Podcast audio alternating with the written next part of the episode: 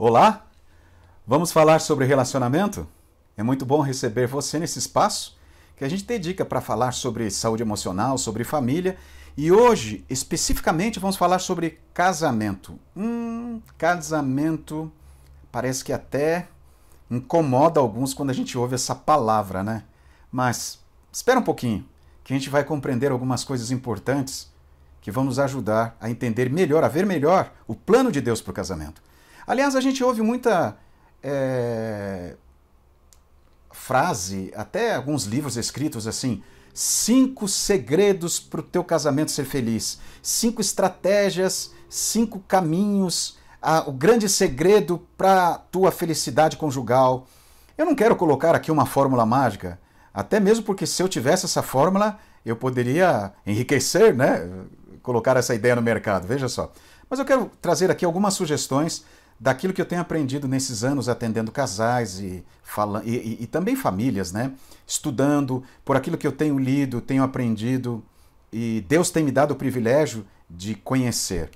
Uh, eu aprendi com, com alguns autores, especialistas em família, em casais, renomados, pessoas muito sérias naquilo que fazem, muito experientes, e, e eu quero dividir um pouco isso com você. Mas antes, eu quero contar a história de uma batata. É, isso mesmo, a história de uma batata. E para ser bem é, específico, batata doce. Tá aí a batata. Eu levantei uma manhã, cheguei na cozinha e vi essa cena. Você está percebendo aí uma penca de bananas, uma lá atrás escondida uma é, manga e aí está nossa batata. Você percebeu que ela já está com brotos. E eu pedi para Silmar, a minha esposa, falei, não usa essa batata, deixa para mim que eu quero fazer uma experiência. Aqui você está com o selfie da batata, né? Uma foto mais de perto, que você consegue ver os brotos ali bonitos, é, os ramos aparecendo, broto verde, né? Aqui um outro ângulo também, dá para ver melhor, até com um efeito de luz. Nossa, batata está sendo, tá ficando famosa aí. Mas isso aí você está, ah, acho que é no terceiro dia que eu tirei essa foto aí. E eu quis deixar no espaço maior para você enxergar os detalhes desses brotos. Aqui você está vendo essa batata depois de três semanas. Veja que a aparência dela já não é muito boa, tá? E até a maioria das folhas é, secou, algumas já caíram e tem poucas folhas verdes. Mas eu quero que você veja essa batata depois de um mês. Olha o que aconteceu. Lembra daquele ramo que estava crescendo forte, bonito, a batata viçosa, aquelas folhas verdes? Todas as folhas caíram e as que não caíram secaram.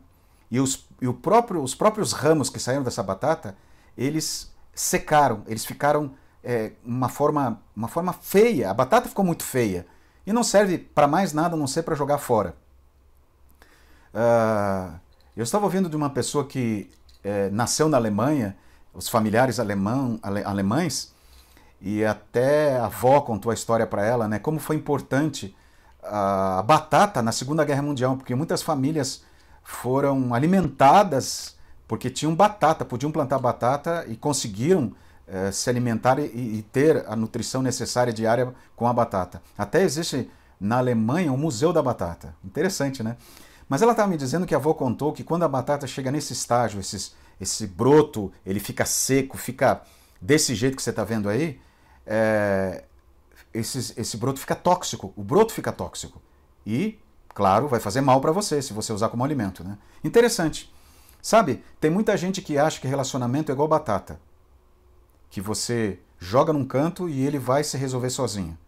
Que ele os seus os problemas vão ser resolvidos sozinhos e que as coisas vão se ajustar sozinhas. Não é assim. E até você pode achar que eu estou falando uma coisa muito óbvia. Mas pensa bem, se é óbvio, por que a gente é, acaba esquecendo disso e acaba vivendo uma ilusão, uma incoerência? Hum? Relacionamento não foi feito para existir sem compromisso, para existir sem investimento, para existir sem tempo. Relacionamento não é uma batata. E, se for tratado assim, como essa batata vai secar e pode se tornar tóxico. De tal maneira que aquele ambiente que você gostava tanto, aquela pessoa que você gostava tanto de estar junto, até às vezes fazia sacrifícios para estar junto, agora você não suporta mais. Aquilo incomoda você. Eu estou falando para alguém que está dentro de um casamento assim, dentro de um relacionamento assim. É, é, claro que nesses minutos que nós vamos estar juntos aqui, que estaremos juntos, né? Estamos juntos, não vai dar para falar de tudo. E como eu disse, eu não quero colocar para você um segredo aqui mágico para o teu casamento. Mas eu quero colocar umas coisas simples que algumas, como eu disse, realmente serão tanto óbvias, mas que ficaram no tempo e que talvez a gente precisa relembrar e que são importantes. Eu tenho aprendido que elas são importantes. Então lá vai. Ou lá vão essas, ou lá vai essas sugestões, né? Vamos lá ver essa questão. O que é então uh, esse o que são essas? Quais são essas informações, né? Uh, a primeira delas é essa aí que eu vou que eu vou colocar para você que está até lá com o número um, né? Primeiro, relacionamento conjugal é dinâmico, não estático. Entendeu? Vou repetir. Relacionamento conjugal é dinâmico, não estático. Lembra da história da batata que nós acabamos de ver? Ele precisa de um processo ele é, ele é todo dia alimentado, ele é todo dia continuado. Então, você descobre um pouquinho mais dessa pessoa, você lida com uma circunstância que você nem imaginava, você precisa trabalhar com você de alguma situação que você não entendia. Aliás, há uma coisa muito importante. Nós temos uma digital em nossos dedos, né? As nossas digitais são únicas, são nossas, ninguém tem igual. Você é único, você é um indivíduo, você tem uma característica significativa que é só sua. Quando você encontra outra pessoa e se relaciona com essa pessoa que também é um indivíduo, que tem a sua individualidade, que tem as suas digitais, físicas e de personalidade, vocês dois, quando se juntam para um casamento, para uma relação conjugal, para viver numa família, vocês desenvolvem a digital conjugal de vocês.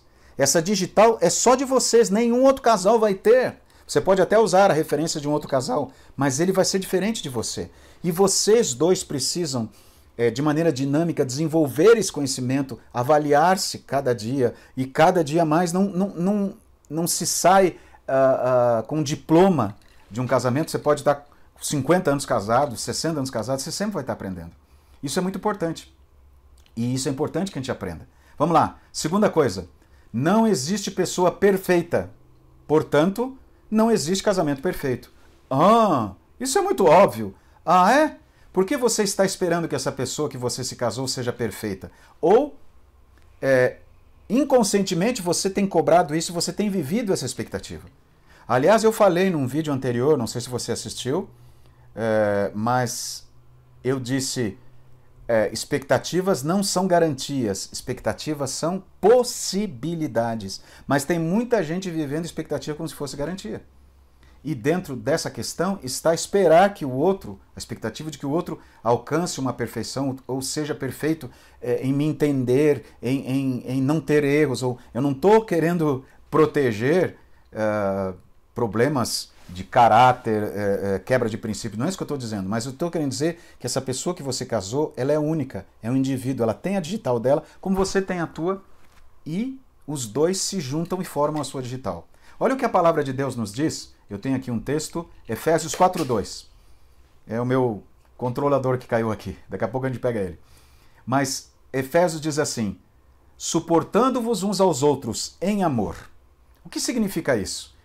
Vamos lá para o grego para a gente entender a origem da palavra, entender até o significado disso. Suportar, segundo Paulo usa ali em Efésios e, e fala aos Efésios, vem do grego anexomai. E anexomai significa um dos ou os dois significados que eu coloquei aqui é sustentar, carregar. Sustentar eh, não é só pegar no colo, no, segurar, é apoiar, é dar aquele apoio de sustentação. Às vezes a pessoa está fragilizada emocionalmente, uh, fisicamente, ela, está com algum problema, está passando por um, um, um, problema emocional muito sério, muito grave, ou é, é, é uma sobrecarga no trabalho, ou teve uma experiência negativa, ou trouxe da família dela uma experiência negativa. Então, esse suporte. Eu não estou dizendo que você tem que ficar engolindo sapo o resto da vida, ou muito menos anular-se ou, ou uh, uh, comprometer a sua individualidade. Não é isso. Eu estou dizendo é um dinamismo de entender aquela pessoa, de suportar e de amar, porque amar é uma escolha. Então você escolhe amar apesar dos defeitos, das falhas, das diferenças de vocês, mas você suporta isso e vai investindo nisso cada dia. É claro, se tem um, uma situação de uh, agressão física ou mesmo uh, abuso emocional ou outro tipo de abuso, você precisa buscar ajuda, precisa até se proteger se for o caso. Mas eu estou dizendo um relacionamento uh, comum aos casais, aqueles ajustes, aquelas, aqueles detalhes de, de, de conhecimento diário, né? É disso que eu estou falando. Vamos lá para o terceiro então. Casais felizes também têm conflitos. Hum, você sabia? Então eu quero fazer uma pergunta para você. Qual a diferença daqueles casais que, que não são felizes para os casais que são felizes? É a maneira como resolvem os seus conflitos conjugais. O casal feliz ele tem conflito. Por quê? O conflito é algo natural num relacionamento, é comum um relacionamento. Pensa bem, digitais diferentes se encontram para formar uma digital do relacionamento. Essa marca de vocês, ela não acontece por acaso. Essas diferenças aqui, elas vão é, se chocar. Aí tem conflitos. Mas conflito não é problema, é a maneira como você resolve o conflito. Lá naquele outro vídeo também eu falei: olha, primeira coisa importante, reconheça que tem conflito. Segunda, identifique o conflito, é, separe um tempo para resolver o conflito. Não vai ser na frente dos filhos, na frente da família, na frente dos vizinhos. Momento só de vocês dois. E, é, e aí resolvam qual a solução que vai trazer benefício para ambos. E coloquem em prática. Isso tem que acontecer. É, é muito importante que a gente entenda isso. Por quê? Por que, que a gente precisa suportar? Porque há diferença, há uma história diferente de vocês dois, vocês eram de famílias diferentes, às vezes até culturas diferentes, regiões diferentes. Né? E também é, os conflitos vão vir como consequência. Mas vamos pensar que é o fim? Não, vamos trabalhar nisso. ok? Isso é muito importante nós entendemos. É, quarta sugestão: pensamentos influenciam as emoções. As emoções influenciam as atitudes. E qual é a sugestão aqui? Você precisa trabalhar os teus pensamentos. Às vezes nós desenvolvemos uma capacidade negativa de nos olharmos de maneira negativa ou de nós, desde que nós levantamos, nós nos uh, alimentamos, nós nos apoiamos em pensamentos negativos. Todos nós, olha, eu vi uma, uma autora conhecida e também uma profissional, uma especialista na área de, de saúde emocional, falar que é, pensamento negativo é igual velcro, ele se, ele, ele se agarra na gente de uma maneira impressionante. E pensamentos bons, é, eles são iguais a teflon, eles escorregam e vão embora. Então o que, que a gente tem que fazer? A gente tem que se agarrar, a gente tem que trabalhar e, e se firmar mais em pensamentos bons. Eu não consigo tirar os pensamentos da minha cabeça, mas eu posso. É, valorizar o tipo de pensamento. Então, em vez de valorizar, em vez de passar um bom tempo com pensamentos ruins ao meu respeito, uh, ou até uma leitura negativa do outro, ou vendo só as coisas, eu tenho que olhar para me alicerçar, me agarrar com pensamentos bons. Por quê? Olha só o que a Bíblia nos fala a respeito disso, que coisa impressionante. Mateus 6,22, o próprio Jesus, nosso querido Salvador Jesus Cristo, disse o seguinte: são os olhos a lâmpada do corpo. Se os teus olhos forem bons, todo o teu corpo será luminoso. Se, porém, os teus olhos forem maus, olha o que diz aí: todo o teu corpo estará em trevas. Portanto, caso a luz que em ti há sejam trevas, que grandes trevas serão. Então, quanto mais ah, você traz para dentro da tua mente pensamentos ruins, mais eles vão influenciar tuas emoções. E mais essas emoções vão ser, é, é, é, assim, difíceis para você, vão trazer consequências ruins para você. E olha só outro texto é, é, que a palavra de Deus nos diz, de Efésios, o próprio, mesmo livro que nós lemos anteriormente, uh, Efésios, e o mesmo capítulo 4, agora os versos 26 e 27. Irai-vos e não pequeis. Não se põe o sol sobre a vossa ira, nem deis lugar ao diabo. Por que Paulo fala aqui? Emoção é uma é espontânea ou ela é uma escolha? O que, que você acha? Veja o que Paulo diz: irai-vos e não pequeis. Paulo está dizendo que a ira é uma emoção. Emoção, queridos, é espontânea. Eu fico irado quando vejo uma coisa que eu não gosto, uma agressividade, uma crueldade. Eu fico irado. Ok? Isso é espontâneo. Mas o qual é o problema? E não pequeis. É o sentimento que eu vou alimentar dessa ira. É a emoção que eu é, é, é, o sentimento que eu vou alimentar dessa emoção. Será que eu vou alimentar um sentimento negativo? Eu vou lá, vou bater naquela pessoa, eu vou, vou, eu vou uh, prejudicar aquela pessoa? Vou... eu não posso pecar. E quando eu guardo um rancor, um remorso de uma pessoa, eu estou alimentando esse pensamento ruim, tá? da ira, que, que era uma emoção espontânea, e virou um sentimento ruim, eu estou amargurando aquilo, e ele fala assim: não, é, é, não se põe o sol sobre a vossa quer dizer, não deixe que a coisa continue. E ele diz: por quê? Nem deis lugar ao diabo. Quando você se sujeita a esse tipo de situação, você amargura, você, aquela amargura, aquele ressentimento, por isso que é ressentimento, é quando você é, repete aquele sentimento, você está se expondo ao sofrimento, à dor, é, a, a, a uma, o teu próprio cérebro está sobrecarregando você uh, com hormônios que vão trazer, que, que prejudicarão você, que trarão um, um, um malefício à tua saúde, né? É, é, os, os neurotransmissores trabalharão de uma maneira é, até contra você, é, prejudicando você. Então, por quê? Aquele ressentimento, aquele sentimento daquela emoção foi alimentado de maneira negativa. E com isso, Satanás, que é o anjo caído, que é o anjo rebelde, que trabalha contra os filhos e as filhas de Deus e trabalha contra Deus, conforme a Bíblia Sagrada nos diz, vai nos fazer mal através daquilo que nós criamos. Ou seja, vai criar um ambiente ruim, é, até mesmo trazendo consequências mais graves para nós, uh, de isolamento, de raiva e por aí vai, né? Então, essas coisas são importantes. E a quinta sugestão, o quinto passo, ou coloque como você quiser, o quinto pensamento, a felicidade do meu relacionamento come começa comigo. Vamos lá?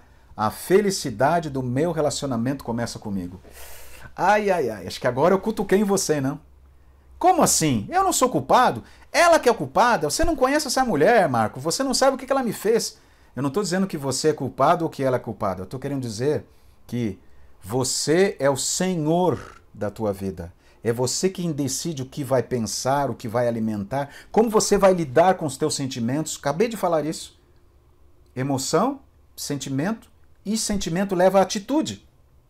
Quando eu não posso mudar o outro, eu posso trabalhar e mudar a maneira como eu lido com o outro. Não é que eu tenho que me sujeitar que eu tenho que me anular ou perder a minha individualidade.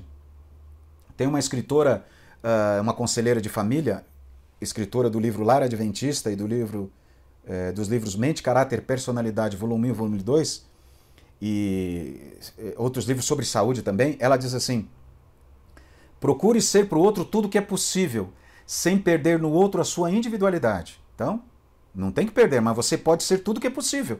Então, eu vou tentar compreender o outro, a maneira de, de responder. Não é aquela história, toma lá, dá cá, é, é, ele não fala comigo, eu também não falo, é, eu vou agora lá gastar todo o cartão para trazer problema para nós no final do mês financeiro, enfim, eu vou prejudicá-lo de alguma maneira. Não.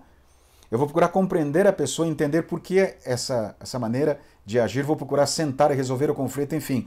Eu posso ser senhor da minha vida. Aliás, tem pessoas que carregam os outros nas costas a vida toda. Aquela pessoa que te magoou, foi pai, foi tua mãe, foi um vizinho, foi um amigo, foi uma experiência negativa na escola, você carrega aquela pessoa a vida toda nas tuas costas. A pessoa nem sabe que você está tendo isso, até às vezes nem sabe que você onde você está ou está preocupado com você, você fica carregando aquilo. Aquele que, aquela pessoa que depende do outro para ser feliz, ou depende da aceitação do outro para ser feliz, ou depende uh, da avaliação do outro para ser feliz, se torna escravo do outro. Agora, por que, que eu tenho que entender que a felicidade do meu relacionamento começa comigo? Porque eu posso controlar o ambiente que está perto de mim. É, por minhas decisões. Talvez eu não possa evitar que uma pessoa seja agressiva pra, comigo, mas eu posso evitar me ressentir com aquilo e guardar aquela mágoa, é, permitir que o sol se ponha sobre esse, esse ressentimento ou sentimento. Né? Olha só, Gênesis 2,24, para a gente entender esse, a felicidade do meu relacionamento começa comigo e a gente encerrar aqui. Por isso, deixa o homem pai e mãe e se une à sua mulher, tornando-se os dois uma só carne. Esse texto é um, um texto célebre do casamento da família. E continua o texto: Ora, um e o outro, o homem e sua mulher, estavam nus e não se envergonhavam. Olha essa palavra do hebraico que Moisés usa aqui: azab. Deixar. Deixar significa deixar para trás, se libertar. E o que significa este? O que significa isto? Neste texto, a expressão deixar, queridos, pode ser interpretada como um processo, né? Esse deixar, libertar, né? no qual cada cônjuge precisa compreender a importância de priorizar a conjugalidade em detrimento à sua individualidade. E o que eu quero dizer com isso? Com vistas para o crescimento da identidade conjugal de ambos. Então, não é só, é claro que eu tenho que me valorizar, eu já falei aqui, individualidade, não é para me anular, mas assim, de alguma maneira, eu tenho que abandonar algumas situações, algumas atitudes que eu tinha exclusivas de um, uma pessoa que vivia sozinho ou que era solteiro. Podia até viver com os pais ou longe dos pais, mas vivia em função de si mesmo. Essa, esse deixar tem sua relevância muito mais pela mudança de ênfase e prioridade do que pela mudança de status. Não é só você deixar de viver num apartamento sozinho ou deixar de viver com os pais e agora viver com outra pessoa. Não, não é status, solteiro ou sozinho. É ênfase e prioridade. E o que é relevante? O relevante é salientar que essa mudança de ênfase acontece de maneira dinâmica tá? e não estática. Ah, lembra que nós falamos? Relacionamento é dinâmico, não é estático? Então, isso é dinâmico. Esse deixar, é, aquela ênfase que eu tinha antes, quando eu estava com os meus pais, eu estava vivendo sozinho, era uma. Agora, quando eu estou no contexto é, coletivo, no ambiente coletivo, eu agora tenho que ter uma ênfase diferente. Entende? E o problema é que alguns saem do status de solteiro ou sozinhos e vão para o status de casado, do ambiente coletivo e continuam querendo que a ênfase continue sendo daquela quando eles viviam com os pais ou viviam solteiros. Não dá. Não dá. Por quê? Porque tem outra pessoa na sua vida. E olha o que a palavra de Deus nos fala aqui uh, em Efésios capítulo 5, 28 e 29. Esse é o último capítulo, último, os últimos dois textos que eu quero ler com vocês aqui. Assim também os maridos devem amar a sua mulher como ao próprio corpo. Quem ama a esposa, a si mesmo se ama. Olha só, o que significa deixar? Olha só aqui para frente. Verso 28 e 29. Porque ninguém jamais odiou a própria carne, antes a alimenta e dela cuida, como também Cristo faz com a igreja. E Paulo continua: Eis porque, olha só, ele está falando do texto de Gênesis e inclusive Jesus fala isso em Mateus 19 também. Eis porque deixará o homem a seu pai e a sua mãe, ó, por quê? Porque ele tem que amar a, a, o seu cônjuge como a própria carne. Isso que é deixar e se unirá a sua mulher e se tornarão os dois uma só carne. Isso é se tornar uma só carne. E por isso que, que Moisés descreve a, a, narrativa de Deus, ele fala assim: e os dois estavam nus e não se envergonhavam. Não era só nudez física. Eles não escondiam nada um do outro, eles eram, eles tinham um vínculo, eles tinham é, é, é, uma, uma confiança no outro, e, eles eram como se fossem eles mesmos, ali eram um com o outro. E, e Paulo ali continua não obstante, vós, cada um de per si, também ame a própria esposa como a si mesmo. E a esposa respeite ao marido. Então não é só para o marido, é para a esposa também. Amar o outro como a si mesmo. Amar o outro como a si mesma. Isso é um desafio, porque nós somos seres humanos, somos falhos, somos egoístas. Mas é possível em nome de Jesus. E Deus que abençoou e criou o casamento, ele pode abençoar o seu relacionamento. Depois dá uma revisada nessas ideias, nessas sugestões, mas eu quero te dizer que é possível ser feliz num relacionamento. Ele é dinâmico, ele não é estático, ele é um compromisso, é um processo. Tem algumas questões, alguns aspectos, mas quando nós decidimos que a felicidade do meu relacionamento começa comigo e pela graça de Deus, pela ajuda de Deus e pela bênção de Deus eu posso é, iniciar isso, eu já começo a ser feliz. Muito obrigado por estar comigo. Que Deus te abençoe. Muita paz e felicidade no seu relacionamento, no seu casamento. Até o nosso próximo encontro.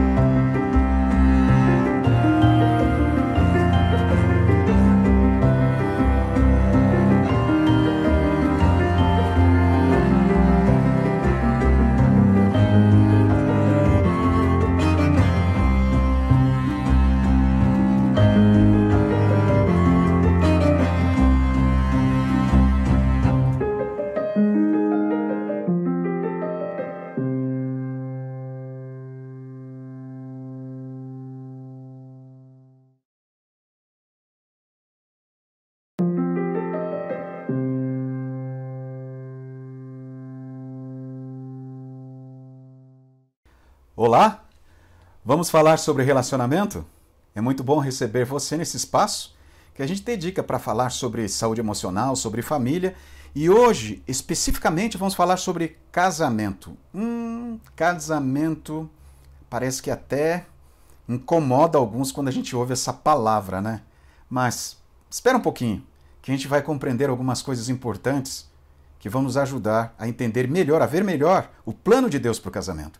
Aliás, a gente ouve muita é, frase, até alguns livros escritos assim, cinco segredos para o teu casamento ser feliz, cinco estratégias, cinco caminhos, o grande segredo para a tua felicidade conjugal. Eu não quero colocar aqui uma fórmula mágica, até mesmo porque se eu tivesse essa fórmula, eu poderia enriquecer, né? Colocar essa ideia no mercado, veja só. Mas eu quero trazer aqui algumas sugestões daquilo que eu tenho aprendido nesses anos atendendo casais e, fala, e, e, e, também famílias, né? Estudando, por aquilo que eu tenho lido, tenho aprendido, e Deus tem me dado o privilégio de conhecer. Uh, eu aprendi com, com alguns autores, especialistas em família, em casais, renomados, pessoas muito sérias naquilo que fazem, muito experientes, e, e eu quero dividir um pouco isso com você. Mas antes, eu quero contar a história de uma batata. É, isso mesmo, a história de uma batata. E para ser bem é, específico, batata doce. Tá aí a batata. Eu levantei uma manhã, cheguei na cozinha e vi essa cena. Você está percebendo aí uma penca de bananas, uma lá atrás escondida uma é, manga e aí está a nossa batata. Você percebeu que ela já está com brotos. E eu pedi para Silmar, a minha esposa, falei, não usa essa batata, deixa para mim que eu quero fazer uma experiência. Aqui você está com o selfie da batata, né? uma foto mais de perto, que você consegue ver os brotos ali bonitos, é, os ramos aparecendo, broto verde, né? Aqui um outro ângulo também, dá para ver melhor, até com um efeito de luz. Nossa, batata está sendo, tá ficando famosa aí.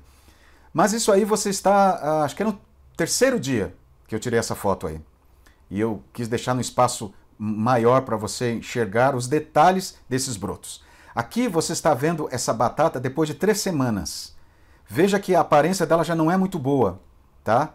E até a maioria das folhas é, secou, algumas já caíram e tem poucas folhas verdes. Mas eu quero que você veja essa batata depois de um mês. Olha o que aconteceu. Lembra daquele ramo que estava crescendo forte, bonito, a batata viçosa, aquelas folhas verdes? Todas as folhas caíram e as que não caíram secaram. E os, e o próprio, os próprios ramos que saíram dessa batata, eles secaram, eles ficaram é, uma, forma, uma forma feia. A batata ficou muito feia. E não serve para mais nada a não ser para jogar fora.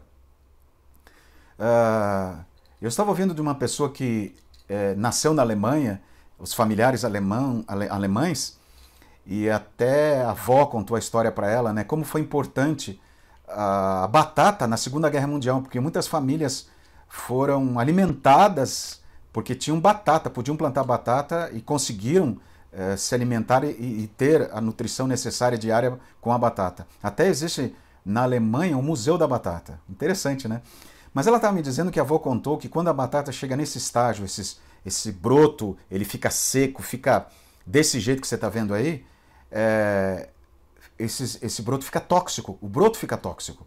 E, claro, vai fazer mal para você se você usar como alimento. Né? Interessante. Sabe, tem muita gente que acha que relacionamento é igual batata que você joga num canto e ele vai se resolver sozinho. Que ele os seus os problemas vão ser resolvidos sozinhos e que as coisas vão se ajustar sozinhas. Não é assim. E até você pode achar que eu estou falando uma coisa muito óbvia. Mas pensa bem, se é óbvio, por que a gente é, acaba esquecendo disso e acaba vivendo uma ilusão, uma incoerência? Hum? Relacionamento não foi feito para existir sem compromisso, para existir sem investimento, para existir sem tempo. Relacionamento não é uma batata. E, se for tratado assim, como essa batata vai secar e pode se tornar tóxico. De tal maneira que aquele ambiente que você gostava tanto, aquela pessoa que você gostava tanto de estar junto, até às vezes fazia sacrifícios para estar junto, agora você não suporta mais. Aquilo incomoda você. Eu estou falando para alguém que está dentro de um casamento assim, dentro de um relacionamento assim.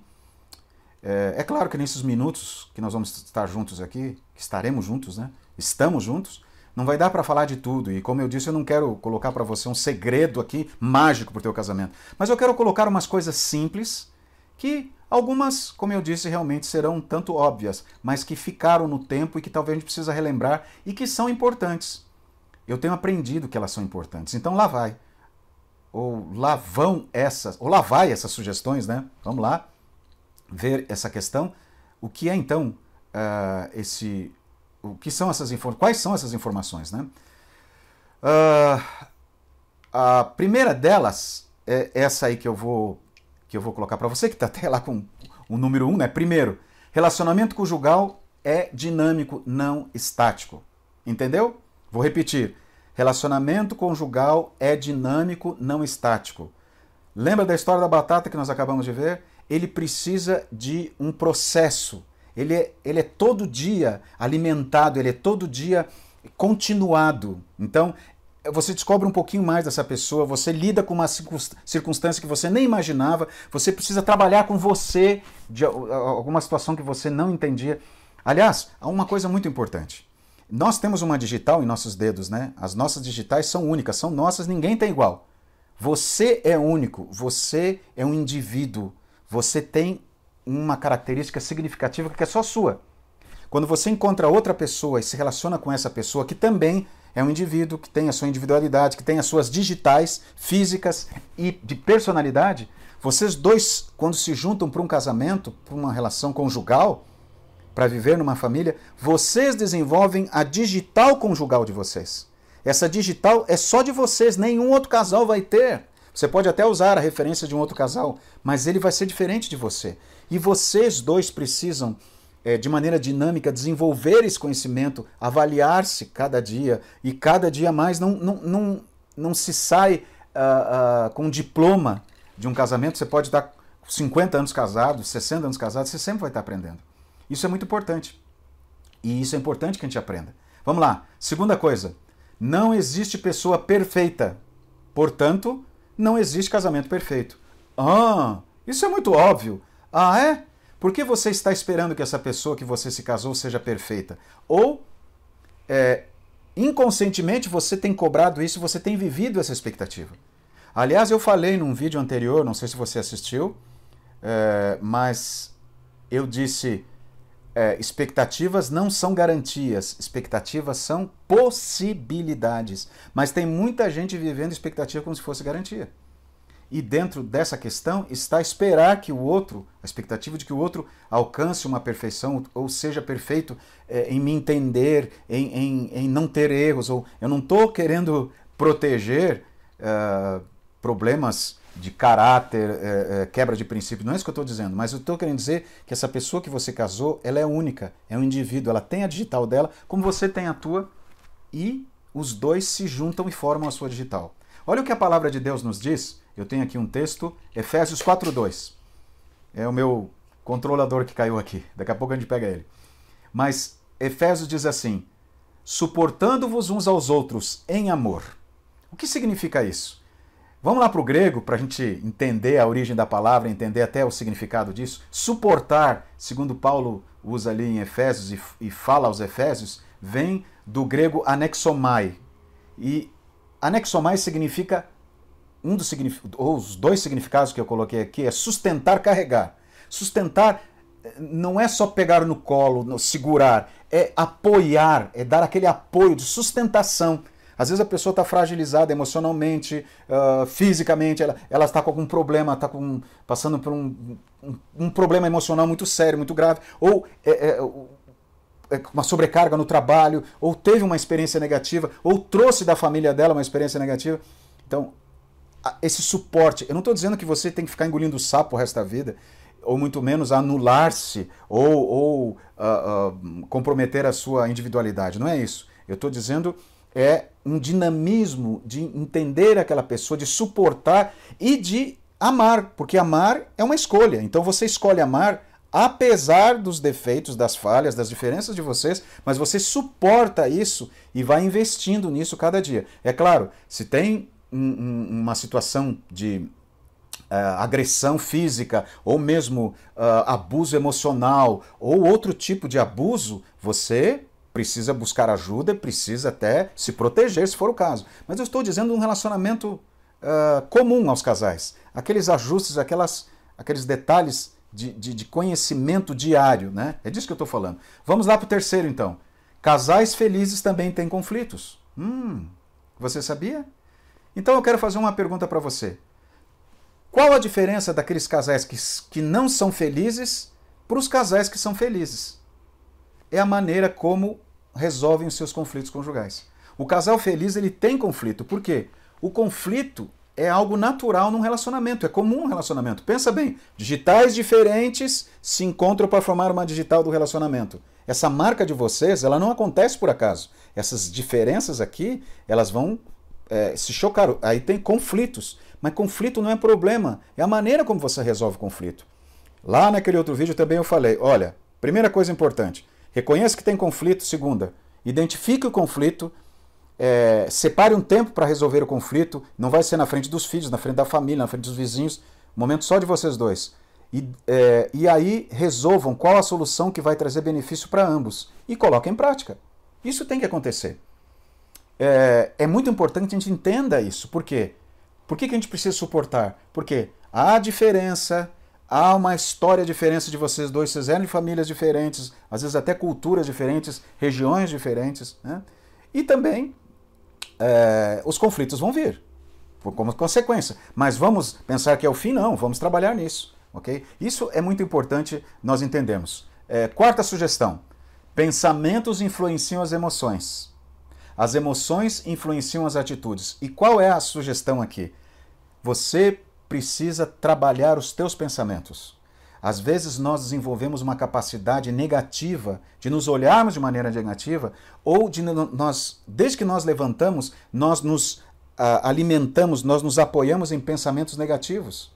Todos nós, olha, eu vi uma, uma autora conhecida e também uma profissional, uma especialista na área de, de saúde emocional, falar que é, pensamento negativo é igual velcro, ele se, ele, ele se agarra na gente de uma maneira impressionante.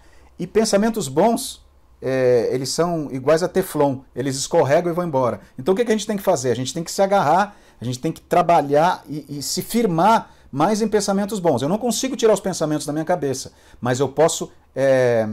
Valorizar o tipo de pensamento. Então, em vez de valorizar, em vez de passar um bom tempo com pensamentos ruins ao meu respeito, uh, ou até uma leitura negativa do outro, ou vendo só as coisas, eu tenho que olhar para me alicerçar, me agarrar com pensamentos bons. Por quê? Olha só o que a Bíblia nos fala a respeito disso, que coisa impressionante. Mateus 6,22, o próprio Jesus, nosso querido Salvador Jesus Cristo, disse o seguinte: são os olhos a lâmpada do corpo.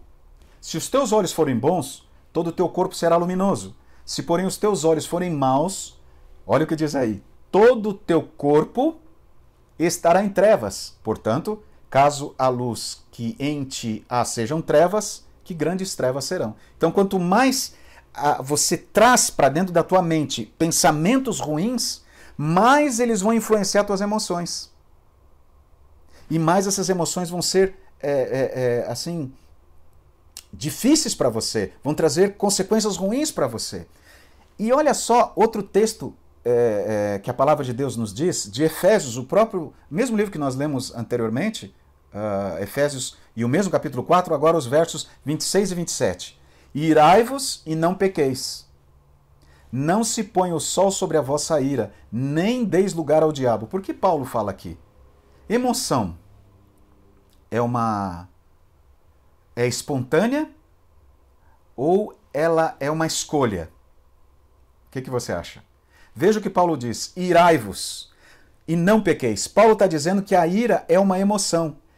Emoção, queridos, é espontânea. Eu fico irado quando vejo uma coisa que eu não gosto, uma agressividade, uma crueldade. Eu fico irado. Ok? Isso é espontâneo. Mas o qual é o problema? E não pequeis. É o sentimento que eu vou alimentar dessa ira. É a emoção que eu, é, é, é, o sentimento que eu vou alimentar dessa emoção. Será que eu vou alimentar um sentimento negativo? Eu vou lá, vou bater naquela pessoa, eu vou, vou, eu vou uh, prejudicar aquela pessoa? Vou... eu não posso pecar. E quando eu guardo um rancor, um remorso de uma pessoa, eu estou alimentando esse pensamento ruim, tá? da ira, que, que era uma emoção espontânea, e virou um sentimento ruim, eu estou amargurando aquilo, e ele fala assim: não, é, é, não se põe o sol sobre você, quer dizer, não deixe que a coisa continue. E ele diz: por quê? Nem deis lugar ao diabo. Quando você se sujeita a esse tipo de situação, você amargura, você, aquela amargura, aquele ressentimento, por isso que é ressentimento, é quando você é, repete aquele sentimento, você está se expondo ao sofrimento, à dor, é, é, a, a, a o teu próprio cérebro está sobrecarregando você uh, com hormônios que vão trazer, que, que, prejudicarão você, que trarão um, um, um malefício à tua saúde, né? É, é, os, os neurotransmissores trabalharão de uma maneira é, até contra você, é, prejudicando você. Então, por quê? Aquele ressentimento, aquele sentimento daquela emoção foi alimentado de maneira negativa. E com isso, Satanás, que é o anjo caído, que é o anjo rebelde, que trabalha contra os filhos e as filhas de Deus e trabalha contra Deus, conforme a Bíblia Sagrada nos diz, vai nos fazer mal através daquilo que nós criamos. Ou seja, vai criar um ambiente ruim, é, até mesmo trazendo consequências mais graves para nós, uh, de isolamento, de raiva e por aí vai, né? Então, essas coisas são importantes. E a quinta sugestão, o quinto passo, ou coloque como você quiser, o quinto pensamento, a felicidade do meu relacionamento come começa comigo. Vamos lá? A felicidade do meu relacionamento começa comigo. Ai, ai, ai, acho que agora eu cutuquei em você, não? Como assim? Eu não sou culpado? Ela que é culpada? Você não conhece essa mulher, Marco. Você não sabe o que ela me fez. Eu não estou dizendo que você é culpado ou que ela é culpada. Eu estou querendo dizer que você é o senhor da tua vida. É você quem decide o que vai pensar, o que vai alimentar, como você vai lidar com os teus sentimentos. Acabei de falar isso. Emoção, sentimento e sentimento leva a atitude. Quando eu não posso mudar o outro, eu posso trabalhar e mudar a maneira como eu lido com o outro. Não é que eu tenho que me sujeitar que eu tenho que me anular ou perder a minha individualidade. Tem uma escritora, uh, uma conselheira de família, escritora do livro Lar Adventista e do livro uh, dos livros Mente, Caráter, Personalidade, volume 1 e volume 2, e uh, outros livros sobre saúde também, ela diz assim: procure ser para o outro tudo que é possível, sem perder no outro a sua individualidade. Então, não tem que perder, mas você pode ser tudo que é possível. Então, eu vou tentar compreender o outro, a maneira de, de responder. Não é aquela história, toma lá, dá cá, é, é, ele não fala comigo, eu também não falo, é, eu vou agora lá gastar todo o cartão para trazer problema para nós no final do mês financeiro, enfim, eu vou prejudicá-lo de alguma maneira? Não. Eu vou procurar compreender a pessoa, entender por que essa, essa maneira de agir, vou procurar sentar e resolver o conflito, enfim. Eu posso ser senhor da minha vida. Aliás, tem pessoas que carregam os outros nas costas a vida toda. Aquela pessoa que te magoou, foi pai, foi tua mãe, foi um vizinho, foi um amigo, foi uma experiência negativa na escola, você carrega aquela pessoa a vida toda nas tuas costas. A pessoa nem sabe que você está tendo isso, até às vezes nem sabe que você onde você está ou está preocupado com você, você fica carregando aquilo. Aquele que, aquela pessoa que depende do outro para ser feliz, ou depende da aceitação do outro para ser feliz, ou depende uh, da avaliação do outro para ser feliz, se torna escravo do outro. Agora, por que, que eu tenho que entender que a felicidade do meu relacionamento começa comigo? Porque eu posso controlar o ambiente que está perto de mim. É, por minhas decisões. Talvez eu não possa evitar que uma pessoa seja agressiva pra, comigo, mas eu posso evitar me ressentir com aquilo e guardar aquela mágoa, é, permitir que o sol se ponha sobre esse, esse ressentimento ou sentimento. Né? Olha só, Gênesis 2,24, para a gente entender esse, a felicidade do meu relacionamento começa comigo e a gente encerrar aqui. Por isso deixa o homem pai e mãe e se une à sua mulher, tornando-se os dois uma só carne. Esse texto é um, um texto célebre do casamento da família. E continua o texto: Ora, um e o outro, o homem e sua mulher, estavam nus e não se envergonhavam. Olha essa palavra do hebraico que Moisés usa aqui, azab. Deixar. Deixar significa deixar para trás, se libertar. E o que significa este? O que significa isto? Neste texto, a expressão deixar, queridos, pode ser interpretada como um processo, né? Esse deixar, libertar, né? no qual cada cônjuge precisa compreender a importância de priorizar a conjugalidade em detrimento à sua individualidade. E o que eu quero dizer com isso?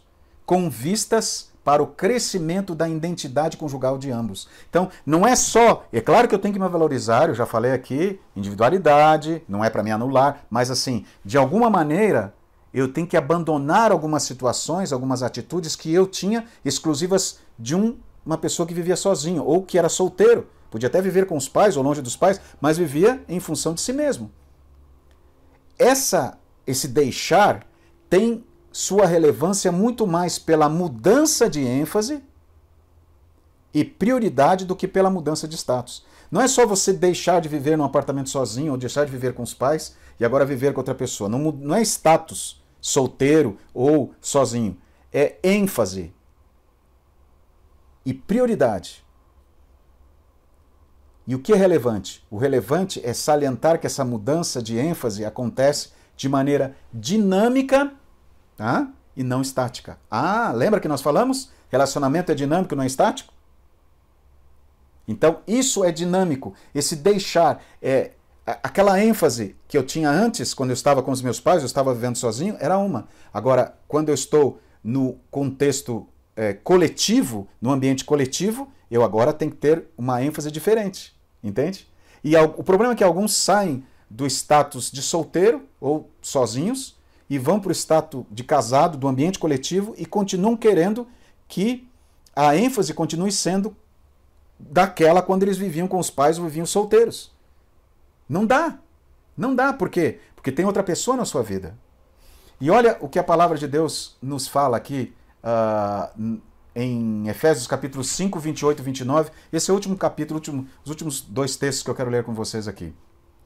Assim também os maridos devem amar a sua mulher como ao próprio corpo. Quem ama a esposa, a si mesmo se ama. Olha só, o que significa deixar? Olha só aqui para frente. Verso 28 e 29. Porque ninguém jamais odiou a própria carne, antes a alimenta e dela cuida, como também Cristo faz com a igreja. E Paulo continua.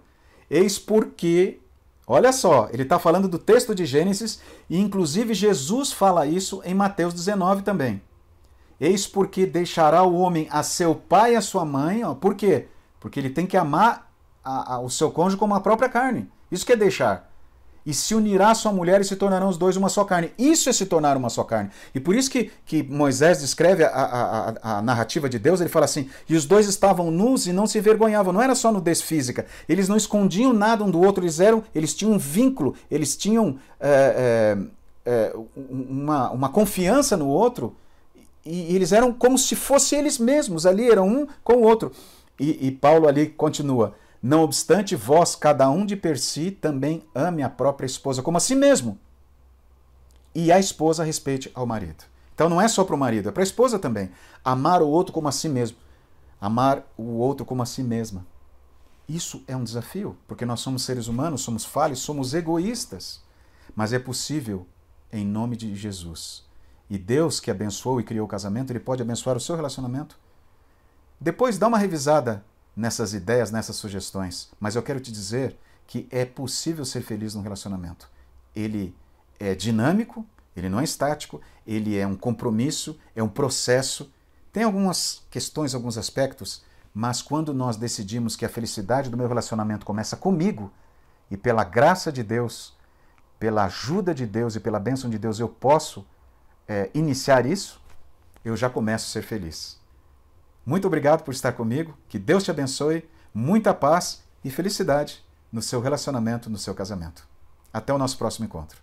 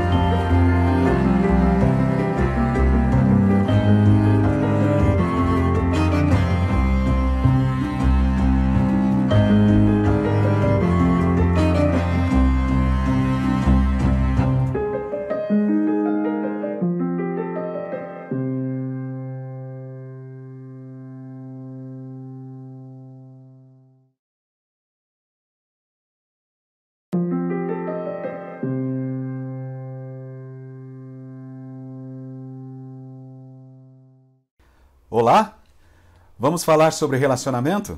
É muito bom receber você nesse espaço que a gente dedica para falar sobre saúde emocional, sobre família e hoje, especificamente, vamos falar sobre casamento. Hum, casamento parece que até incomoda alguns quando a gente ouve essa palavra, né? Mas espera um pouquinho, que a gente vai compreender algumas coisas importantes que vão nos ajudar a entender melhor, a ver melhor o plano de Deus para o casamento.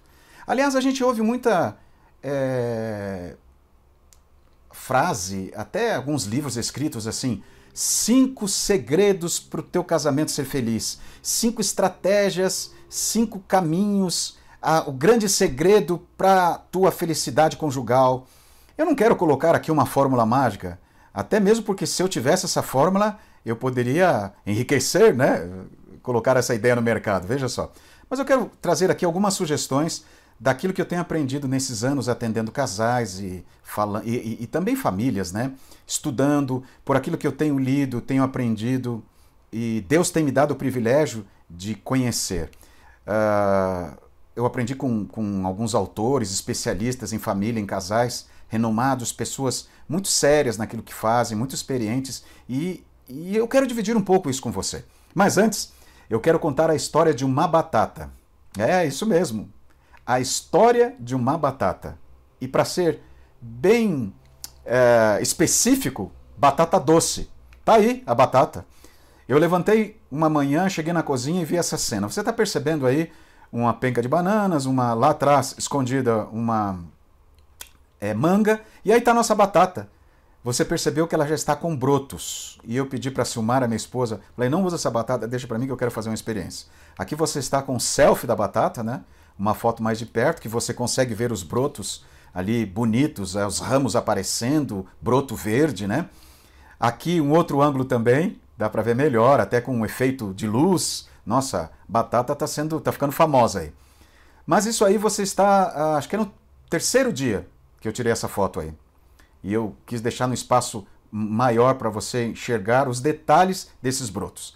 Aqui você está vendo essa batata depois de três semanas. Veja que a aparência dela já não é muito boa, tá? E até a maioria das folhas é, secou, algumas já caíram e tem poucas folhas verdes. Mas eu quero que você veja essa batata depois de um mês. Olha o que aconteceu. Lembra daquele ramo que estava crescendo forte, bonito, a batata viçosa, aquelas folhas verdes? Todas as folhas caíram e as que não caíram secaram. E os, e o próprio, os próprios ramos que saíram dessa batata, eles secaram, eles ficaram é, uma, forma, uma forma feia. A batata ficou muito feia e não serve para mais nada a não ser para jogar fora.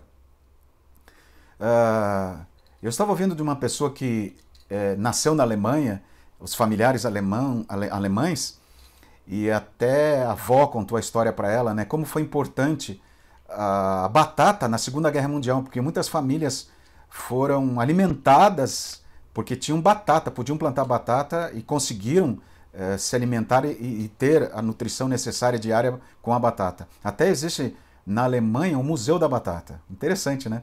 Mas ela estava me dizendo que a avó contou que quando a batata chega nesse estágio, esses, esse broto, ele fica seco, fica desse jeito que você está vendo aí, é, esse, esse broto fica tóxico. O broto fica tóxico. E, claro, vai fazer mal para você se você usar como alimento. Né? Interessante. Sabe, tem muita gente que acha que relacionamento é igual batata que você joga num canto e ele vai se resolver sozinho. Que ele os seus os problemas vão ser resolvidos sozinhos e que as coisas vão se ajustar sozinhas. Não é assim. E até você pode achar que eu estou falando uma coisa muito óbvia. Mas pensa bem, se é óbvio, por que a gente é, acaba esquecendo disso e acaba vivendo uma ilusão, uma incoerência? Hum? Relacionamento não foi feito para existir sem compromisso, para existir sem investimento, para existir sem tempo. Relacionamento não é uma batata. E, se for tratado assim, como essa batata vai secar e pode se tornar tóxico. De tal maneira que aquele ambiente que você gostava tanto, aquela pessoa que você gostava tanto de estar junto, até às vezes fazia sacrifícios para estar junto, agora você não suporta mais. Aquilo incomoda você. Eu estou falando para alguém que está dentro de um casamento assim, dentro de um relacionamento assim. É, é, claro que nesses minutos que nós vamos estar juntos aqui, que estaremos juntos, né? Estamos juntos. Não vai dar para falar de tudo. E como eu disse, eu não quero colocar para você um segredo aqui mágico para o teu casamento. Mas eu quero colocar umas coisas simples que algumas, como eu disse, realmente serão tanto óbvias, mas que ficaram no tempo e que talvez a gente precisa relembrar e que são importantes. Eu tenho aprendido que elas são importantes. Então lá vai ou lá vão essas, ou lá vai essas sugestões, né? Vamos lá ver essa questão. O que é então uh, esse, o que são essas? Quais são essas informações, né? Uh, a primeira delas é essa aí que eu vou que eu vou colocar para você que está até lá com o número um, né? Primeiro, relacionamento conjugal é dinâmico, não estático. Entendeu? Vou repetir. Relacionamento conjugal é dinâmico, não estático. Lembra da história da batata que nós acabamos de ver? Ele precisa de um processo. Ele é, ele é todo dia alimentado, ele é todo dia continuado. Então, você descobre um pouquinho mais dessa pessoa, você lida com uma circunstância que você nem imaginava, você precisa trabalhar com você de alguma situação que você não entendia. Aliás, há uma coisa muito importante. Nós temos uma digital em nossos dedos, né? As nossas digitais são únicas, são nossas, ninguém tem igual. Você é único, você é um indivíduo, você tem uma característica significativa que é só sua. Quando você encontra outra pessoa e se relaciona com essa pessoa que também é um indivíduo, que tem a sua individualidade, que tem as suas digitais, físicas e de personalidade, vocês dois, quando se juntam para um casamento, para uma relação conjugal, para viver numa família, vocês desenvolvem a digital conjugal de vocês. Essa digital é só de vocês, nenhum outro casal vai ter. Você pode até usar a referência de um outro casal, mas ele vai ser diferente de você. E vocês dois precisam, é, de maneira dinâmica, desenvolver esse conhecimento, avaliar-se cada dia, e cada dia mais não, não, não, não se sai uh, uh, com um diploma de um casamento. Você pode estar 50 anos casado, 60 anos casado, você sempre vai estar aprendendo. Isso é muito importante. E isso é importante que a gente aprenda. Vamos lá. Segunda coisa. Não existe pessoa perfeita. Portanto, não existe casamento perfeito. Ah, isso é muito óbvio. Ah, é? Por que você está esperando que essa pessoa que você se casou seja perfeita? Ou, é, inconscientemente, você tem cobrado isso, você tem vivido essa expectativa. Aliás, eu falei num vídeo anterior, não sei se você assistiu, é, mas eu disse: é, expectativas não são garantias, expectativas são possibilidades. Mas tem muita gente vivendo expectativa como se fosse garantia. E dentro dessa questão está esperar que o outro, a expectativa de que o outro alcance uma perfeição, ou seja perfeito é, em me entender, em, em, em, não ter erros. Ou eu não estou querendo proteger uh, problemas de caráter, é, é, quebra de princípio, não é isso que eu estou dizendo, mas eu estou querendo dizer que essa pessoa que você casou, ela é única, é um indivíduo, ela tem a digital dela, como você tem a tua, e os dois se juntam e formam a sua digital. Olha o que a palavra de Deus nos diz, eu tenho aqui um texto, Efésios 4.2, é o meu controlador que caiu aqui, daqui a pouco a gente pega ele. Mas Efésios diz assim, suportando-vos uns aos outros em amor. O que significa isso? Vamos lá para o grego para a gente entender a origem da palavra, entender até o significado disso. Suportar, segundo Paulo usa ali em Efésios e, e fala aos Efésios, vem do grego anexomai. E anexomai significa um dos ou os dois significados que eu coloquei aqui é sustentar, carregar. Sustentar eh, não é só pegar no colo, segurar, é apoiar, é dar aquele apoio de sustentação. Às vezes a pessoa está fragilizada emocionalmente, uh, fisicamente, ela, está com algum problema, está passando por um, um, um, problema emocional muito sério, muito grave, ou é, é, é, uma sobrecarga no trabalho, ou teve uma experiência negativa, ou trouxe da família dela uma experiência negativa. Então, esse suporte, eu não estou dizendo que você tem que ficar engolindo sapo o resto da vida, ou muito menos anular-se ou, ou uh, uh, comprometer a sua individualidade. Não é isso. Eu estou dizendo é um dinamismo de entender aquela pessoa, de suportar e de amar, porque amar é uma escolha. Então você escolhe amar apesar dos defeitos, das falhas, das diferenças de vocês, mas você suporta isso e vai investindo nisso cada dia. É claro, se tem um, um, uma situação de Uh, agressão física ou mesmo uh, abuso emocional ou outro tipo de abuso, você precisa buscar ajuda, precisa até se proteger, se for o caso. Mas eu estou dizendo um relacionamento uh, comum aos casais. Aqueles ajustes, aquelas, aqueles detalhes de, de, de conhecimento diário, né? É disso que eu estou falando. Vamos lá para o terceiro, então. Casais felizes também têm conflitos. Hum, você sabia? Então eu quero fazer uma pergunta para você. Qual a diferença daqueles casais que, que não são felizes para os casais que são felizes? É a maneira como resolvem os seus conflitos conjugais. O casal feliz ele tem conflito. Por quê? O conflito é algo natural num relacionamento, é comum um relacionamento. Pensa bem, digitais diferentes se encontram para formar uma digital do relacionamento. Essa marca de vocês, ela não acontece por acaso. Essas diferenças aqui, elas vão é, se chocar. Aí tem conflitos. Mas conflito não é problema, é a maneira como você resolve o conflito. Lá naquele outro vídeo também eu falei, olha, primeira coisa importante, Reconheça que tem conflito. Segunda, identifique o conflito. É, separe um tempo para resolver o conflito. Não vai ser na frente dos filhos, na frente da família, na frente dos vizinhos. Momento só de vocês dois. E, é, e aí resolvam qual a solução que vai trazer benefício para ambos. E coloquem em prática. Isso tem que acontecer. É, é muito importante que a gente entenda isso. Por quê? Por que, que a gente precisa suportar? Porque há diferença há uma história diferente de vocês dois, vocês eram de famílias diferentes, às vezes até culturas diferentes, regiões diferentes, né? E também é, os conflitos vão vir, como consequência. Mas vamos pensar que é o fim? Não, vamos trabalhar nisso, ok? Isso é muito importante nós entendemos. É, quarta sugestão, pensamentos influenciam as emoções. As emoções influenciam as atitudes. E qual é a sugestão aqui? Você precisa trabalhar os teus pensamentos. Às vezes nós desenvolvemos uma capacidade negativa de nos olharmos de maneira negativa ou de nós, desde que nós levantamos, nós nos uh, alimentamos, nós nos apoiamos em pensamentos negativos. Todos nós, olha, eu vi uma, uma autora conhecida e também uma profissional, uma especialista na área de, de saúde emocional, falar que é, pensamento negativo é igual velcro, ele se, ele, ele se agarra na gente de uma maneira impressionante. E pensamentos bons, é, eles são iguais a teflon, eles escorregam e vão embora. Então o que, que a gente tem que fazer? A gente tem que se agarrar, a gente tem que trabalhar e, e se firmar mais em pensamentos bons. Eu não consigo tirar os pensamentos da minha cabeça, mas eu posso é, valorizar o tipo de pensamento. Então, em vez de valorizar, em vez de passar um bom tempo com pensamentos ruins ao meu respeito, uh, ou até uma leitura negativa do outro, ou vendo só as coisas, eu tenho que olhar para me alicerçar, me agarrar com pensamentos bons. Por quê? Olha só o que a Bíblia nos fala a respeito disso, coisa impressionante. Mateus 6,22, o próprio Jesus, nosso querido Salvador Jesus Cristo, disse o seguinte: são os olhos a lâmpada do corpo. Se os teus olhos forem bons, todo o teu corpo será luminoso.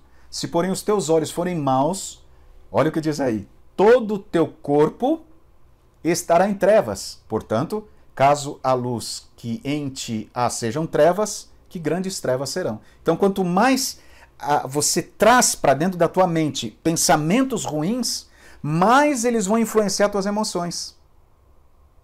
E mais essas emoções vão ser, é, é, é, assim, difíceis para você, vão trazer consequências ruins para você. E olha só outro texto é, é, que a palavra de Deus nos diz, de Efésios, o próprio, mesmo livro que nós lemos anteriormente, uh, Efésios, e o mesmo capítulo 4, agora os versos 26 e 27. Irai-vos e não pequeis. Não se põe o sol sobre a vossa ira, nem deis lugar ao diabo. Por que Paulo fala aqui? Emoção é uma é espontânea ou ela é uma escolha? O que, que você acha? Veja o que Paulo diz: irai-vos e não pequeis. Paulo está dizendo que a ira é uma emoção. Emoção, queridos, é espontânea. Eu fico irado quando vejo uma coisa que eu não gosto, uma agressividade, uma crueldade. Eu fico irado. Ok? Isso é espontâneo. Mas o qual é o problema? E não pequeis. É o sentimento que eu vou alimentar dessa ira. É a emoção que eu é, é, é, o sentimento que eu vou alimentar dessa emoção.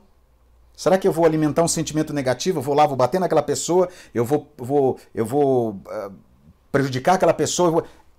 eu não posso pecar. E quando eu guardo um rancor, um remorso de uma pessoa, eu estou alimentando esse pensamento ruim, tá? da ira, que, que era uma emoção espontânea, e virou um sentimento ruim. Eu estou amargurando aquilo, e ele fala assim: não, é, é, não se põe o sol sobre a vossa quer dizer, não deixe que a coisa continue.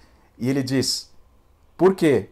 Nem deis lugar ao diabo. Quando você se sujeita a esse tipo de situação, você amargura, você, aquela amargura, aquele ressentimento, por isso que é ressentimento, é quando você é, repete aquele sentimento, você está se expondo ao sofrimento, à dor, é, é a, a, a uma, o teu próprio cérebro está sobrecarregando você uh, com hormônios que vão trazer, que, que, prejudicarão você, que trarão um, um, um malefício à tua saúde, né? É, é, os, os neurotransmissores trabalharão de uma maneira é, até contra você, é, prejudicando você. Então, porque aquele ressentimento, aquele sentimento daquela emoção foi alimentado de maneira negativa. E com isso, Satanás, que é o anjo caído, que é o anjo rebelde, que trabalha contra os filhos e as filhas de Deus e trabalha contra Deus, conforme a Bíblia Sagrada nos diz, vai nos fazer mal através daquilo que nós criamos. Ou seja, vai criar um ambiente ruim, é, até mesmo trazendo consequências mais graves para nós, uh, de isolamento, de raiva e por aí vai, né? Então, essas coisas são importantes. E a quinta sugestão, o quinto passo, ou coloque como você quiser, o quinto pensamento, a felicidade do meu relacionamento come começa comigo. Vamos lá? A felicidade do meu relacionamento começa comigo. Ai, ai, ai, acho que agora eu cutuquei em você, não? Como assim? Eu não sou culpado? Ela que é culpada? Você não conhece essa mulher, Marco. Você não sabe o que ela me fez. Eu não estou dizendo que você é culpado ou que ela é culpada. Eu estou querendo dizer que você é o senhor da tua vida. É você quem decide o que vai pensar, o que vai alimentar, como você vai lidar com os teus sentimentos. Acabei de falar isso. Emoção, sentimento e sentimento leva a atitude. Quando eu não posso mudar o outro, eu posso trabalhar e mudar a maneira como eu lido com o outro. Não é que eu tenho que me sujeitar, que eu tenho que me anular ou perder a minha individualidade.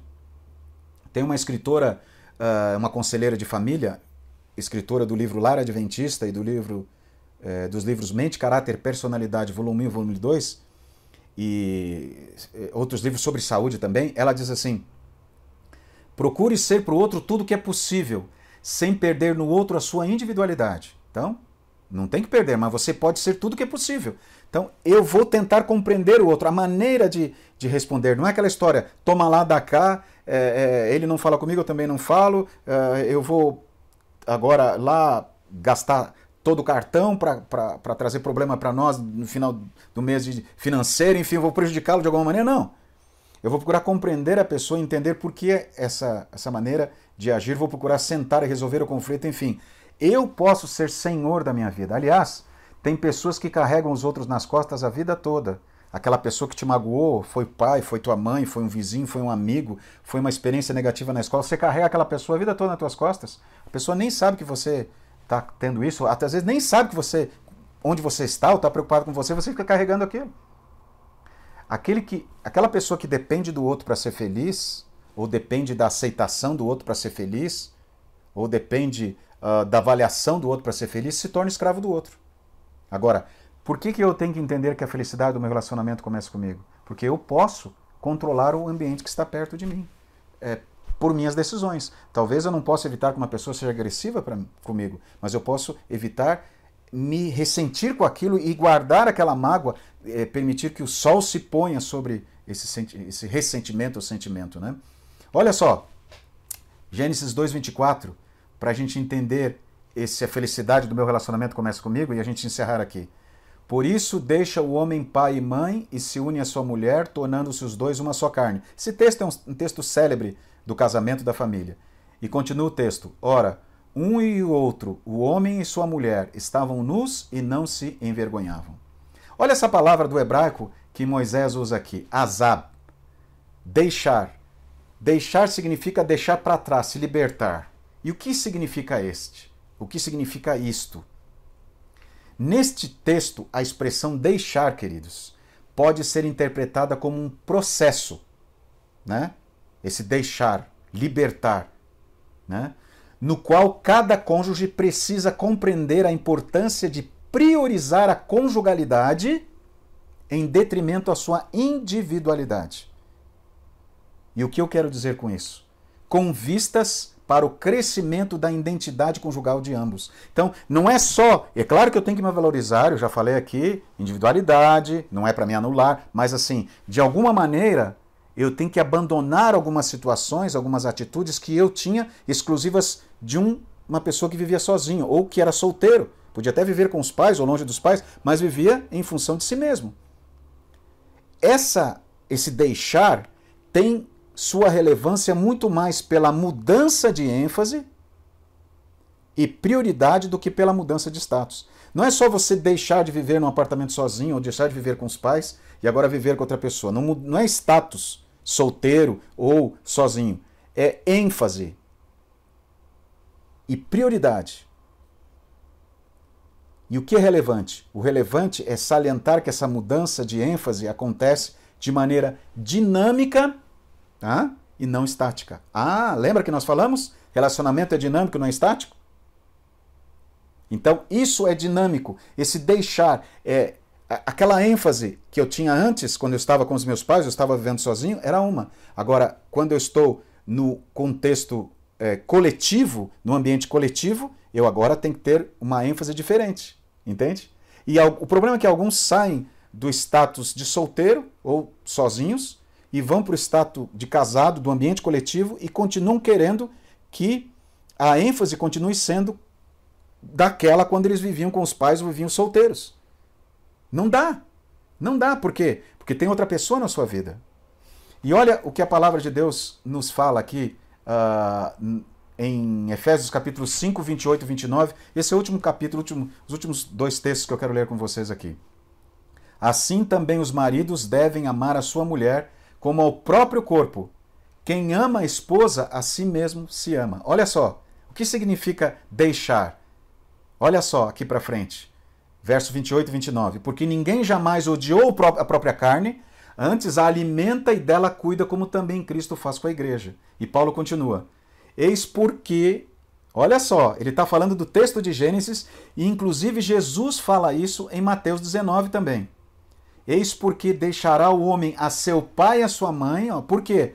Porque ele tem que amar a, a, o seu cônjuge como a própria carne. Isso que é deixar. E se unirá a sua mulher e se tornarão os dois uma só carne. Isso é se tornar uma só carne. E por isso que, que Moisés descreve a, a, narrativa de Deus, ele fala assim: e os dois estavam nus e não se envergonhavam. Não era só nudez física. Eles não escondiam nada um do outro, eles eram, eles tinham um vínculo, eles tinham é, é, é, uma, uma confiança no outro e, eles eram como se fossem eles mesmos, ali eram um com o outro. E, e Paulo ali continua: Não obstante, vós, cada um de per si, também ame a própria esposa como a si mesmo. E a esposa respeite ao marido. Então não é só para o marido, é para a esposa também. Amar o outro como a si mesmo. Amar o outro como a si mesma. Isso é um desafio, porque nós somos seres humanos, somos falhos, somos egoístas. Mas é possível em nome de Jesus. E Deus que abençoou e criou o casamento, ele pode abençoar o seu relacionamento. Depois dá uma revisada nessas ideias, nessas sugestões, mas eu quero te dizer que é possível ser feliz num relacionamento. Ele é dinâmico, ele não é estático, ele é um compromisso, é um processo. Tem algumas questões, alguns aspectos, mas quando nós decidimos que a felicidade do meu relacionamento começa comigo e pela graça de Deus, pela ajuda de Deus e pela bênção de Deus eu posso é, iniciar isso, eu já começo a ser feliz. Muito obrigado por estar comigo, que Deus te abençoe, muita paz e felicidade no seu relacionamento, no seu casamento. Até o nosso próximo encontro.